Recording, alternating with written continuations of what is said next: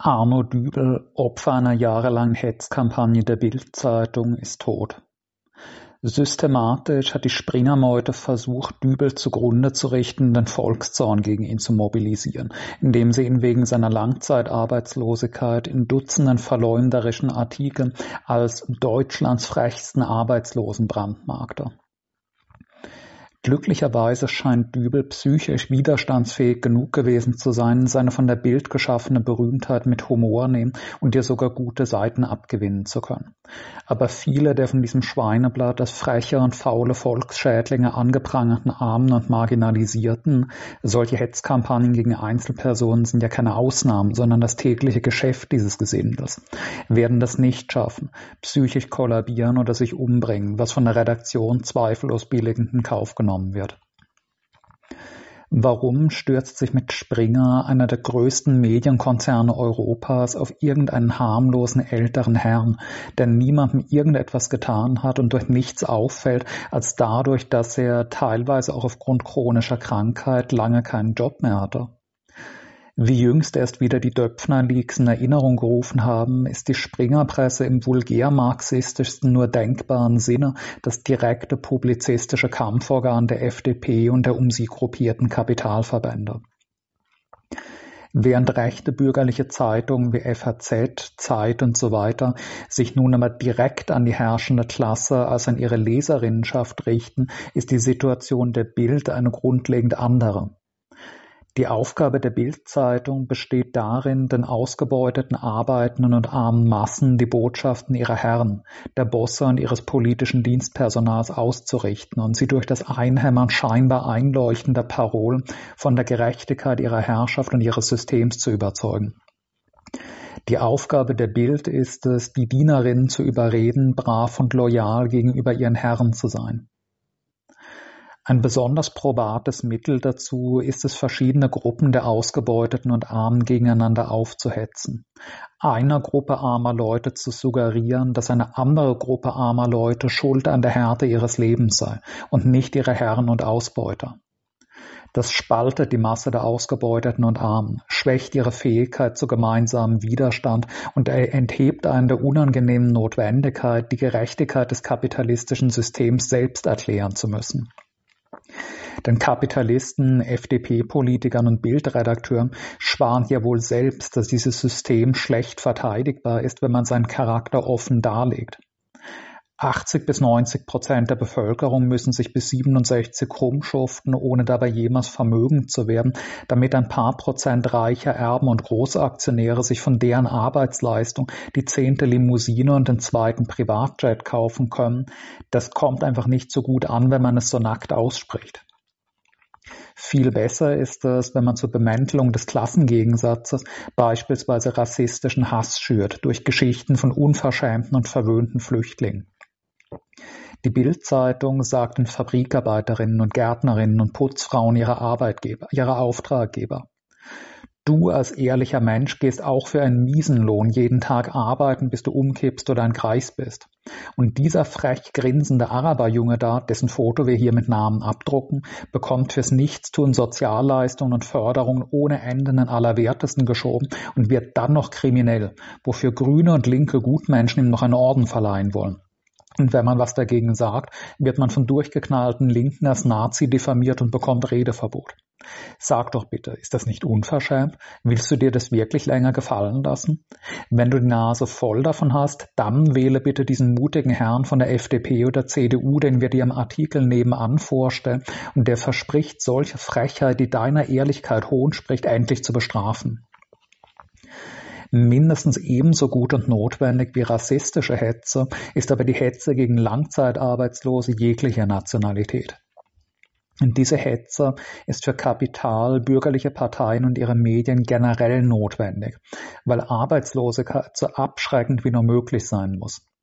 Wäre die Vorstellung längerer Arbeitslosigkeit akzeptabel, könnte man auf die Leute viel weniger Druck ausüben, jeden noch so unangenehm zermürbenden, schlecht bezahlten Drecksjob anzunehmen. Das ist aber umso notwendiger geworden, seitdem das deutsche Kapital und seine Parteien auf die zunehmenden Schwierigkeiten gegen außereuropäische Konkurrenz auf dem Weltmarkt mit dem Beschluss reagierten, Deutschland für internationale Investoren dadurch attraktiver zu machen, dass man die Vorteile eines hochentwickelten Industrielandes mit gut ausgebildeter Bevölkerung und guter Infrastruktur verbindet mit den Vorteilen eines Niedriglohnschwellenlandes. Schröders Agenda 2010 war der Höhepunkt dieses Programms, internationales Kapital mit Senkung der Lohnkosten zu locken. Für diesen neoliberalen Umbau Deutschlands ist aber intensivierte Schikane und stärkere Verarmung von Arbeitslosen notwendig, um sie dazu zu zwingen, sich in diesen riesigen neuen Niedriglohnsektor einzufügen. Das klappt nicht, wenn Arbeitslosigkeit so weit erträglich ist, dass man auf ein passables Jobangebot warten kann. Das eine Mittel, Arbeitslose zur Annahme jedes noch so miserablen Jobs gefügig zu machen, ist die Senkung ihres materiellen Lebensstandards auf ein kaum noch menschenwürdiges Niveau. Dafür waren die Hartz-Reformen da, mit deren Umbenennung in Bürgergeld lediglich kosmetische Veränderungen einherging. Das andere Mittel ist die soziale Stigmatisierung von Arbeitslosigkeit. Wenn man Arbeitslose dazu bringen kann, Arbeitslosigkeit als tief beschämend zu empfinden, werden sie viel eher geneigt sein, sofort jedes Jobangebot anzunehmen, um nur ihre Reputation wiederherzustellen. Dafür ist die Bildzeitung da. Das unverzeihliche Verbrechen Arno Dübels bestand nun darin, dabei nicht mitzuspielen. Er schämte sich seiner Arbeitslosigkeit nicht und besaß die Unverschämtheit, öffentlich zu äußern, dass er mit Hartz IV trotz Armut immer noch zufriedener mit seinem Leben war, als er es wäre, wenn er sich täglich acht Stunden für Mindestlohn in einem der monotonen Drecksjobs zugrunde richten würde, die ihm realistischerweise angeboten würden. Arno Dübel hat die simple Wahrheit ausgesprochen, dass in diesem von Schröder und Co. vollendeten Niedriglohn-Deutschland der Lebensstandard eines niedrig qualifizierten Arbeiters kaum so bedeutend höher als der eines Arbeitslosen ist, dass er die Vernichtung des Großteils seiner Lebenszeit für den Job vernünftigerweise rechtfertigen würde. Wenn diese Tatsache allgemein ausgesprochen und anerkannt wird, kann man Arbeitslose aber nur noch schwer dazu bringen, sich für Mindestlohn körperlich und psychisch kaputt zu machen. An Arno Dübel musste ein warnendes Exempel statuiert werden. Mit jeder neuen Arno Dübel-Hetzgeschichte rief die Bildzeitung ihren Leserinnen zu. Denke nicht daran, dich der Pflicht, Mehrwert für einen Kapitalisten zu generieren, zu entziehen.